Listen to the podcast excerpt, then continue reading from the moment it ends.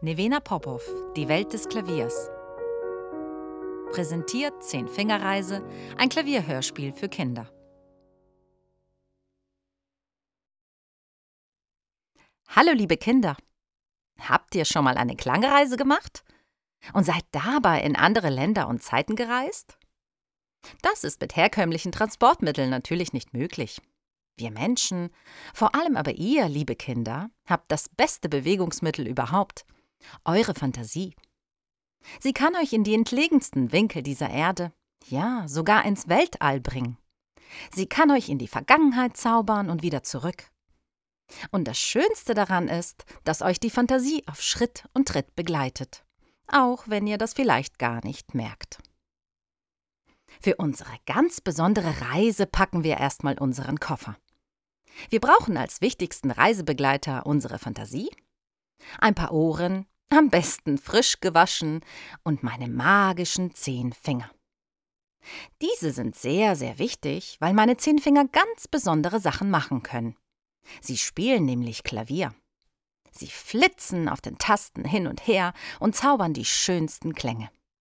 Sie sind außerdem der Antrieb, also der Motor für unsere Fantasie, damit wir in rasender Geschwindigkeit um den Erdball und in die Vergangenheit fliegen können.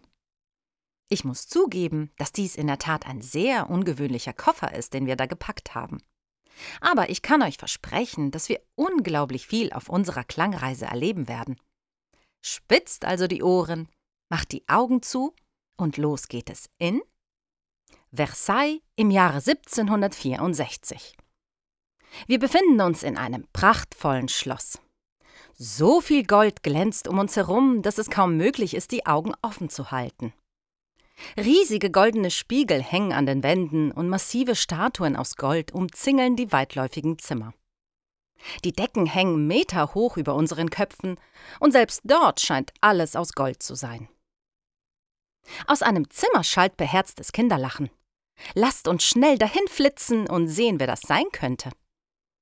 Da wir in so einen edlen Salon nicht einfach reinplatzen sollten, stellen wir uns vorsichtig an den Türrahmen und spähen heimlich in den Raum.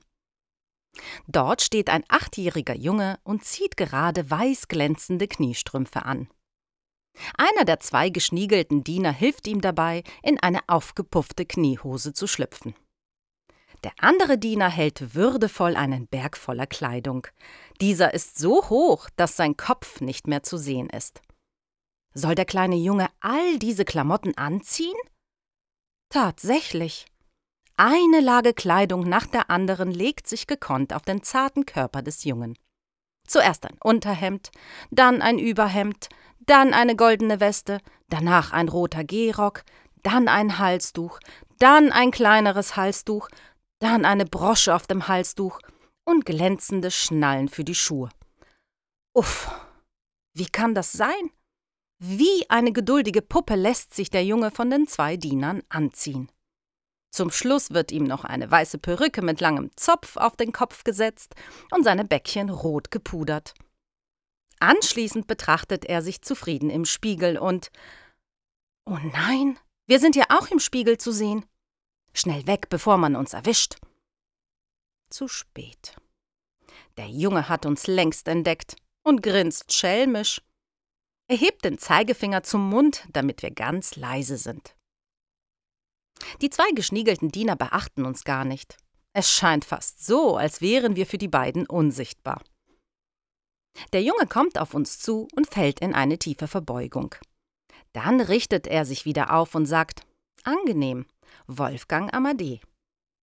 Kinder, ich falle gleich in Ohnmacht vor lauter Begeisterung. Dieser kleine Junge ist Wolfgang Amadeus Mozart, einer der größten Komponisten der klassischen Musik.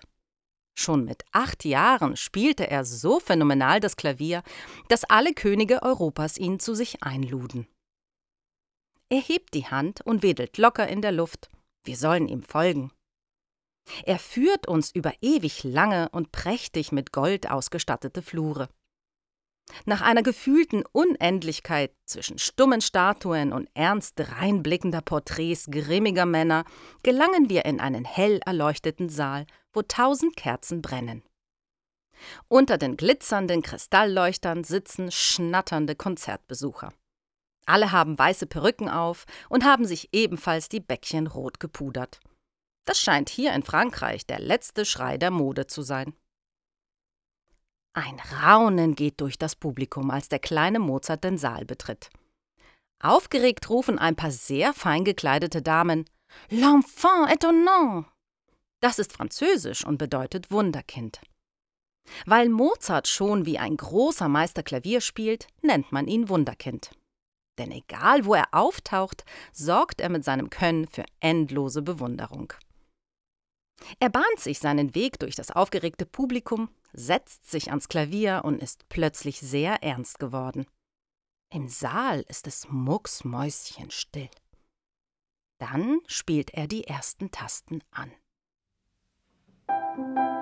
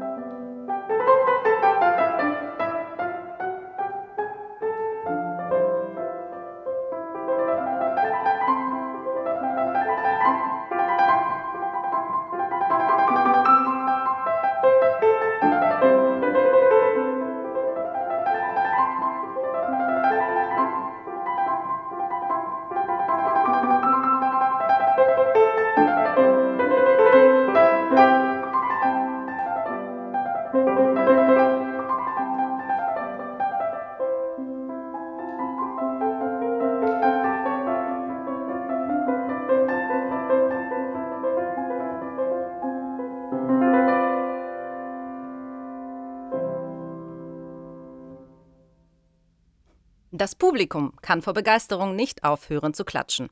Laute Bravo-Rufe sind zu hören. Mozart verbeugt sich mehrmals und grinst. Er lässt sich ein rotes Tuch bringen und ein Diener verbindet ihm die Augen. Dann spielt er wieder ein Stück, doch dieses Mal kann er die Tasten gar nicht sehen.